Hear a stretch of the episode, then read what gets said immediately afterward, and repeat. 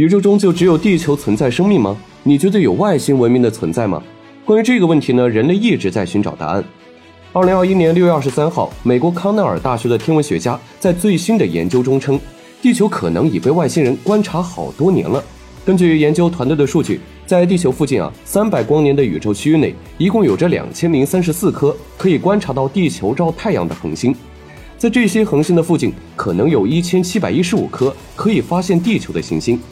而这些行星中，大约有二十九颗行星存在于其恒星系中的宜居带上，意味着这二十九颗行星之上可能存在生命，甚至有着高等的科技文明的存在。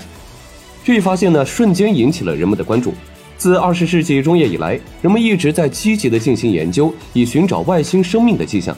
这包括啊，对当前和历史外星生命的搜索，以及对地外智慧生命的搜索。人类为了传递信息，还在探测器上携带人类的信息。最早的先驱者十号和先驱者十一号就分别携带一张牌匾上去，牌匾上是一些人类男性和女性的裸体形象，以及一些旨在提供有关航天器起源信号的符号。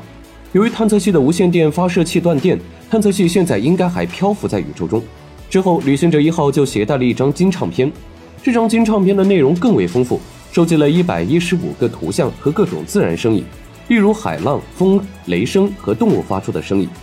为此，他们还添加了代表人类的音频，内容用五十五种古今语言的口头问候，来自不同文化和时代的音乐选择等。该唱片还标记了地球在宇宙中的坐标。这张金唱片耗时一年多，花费一万八千美元。如今，旅行者一号还在宇宙中航行，并且成为距离地球最远的一个人造物体。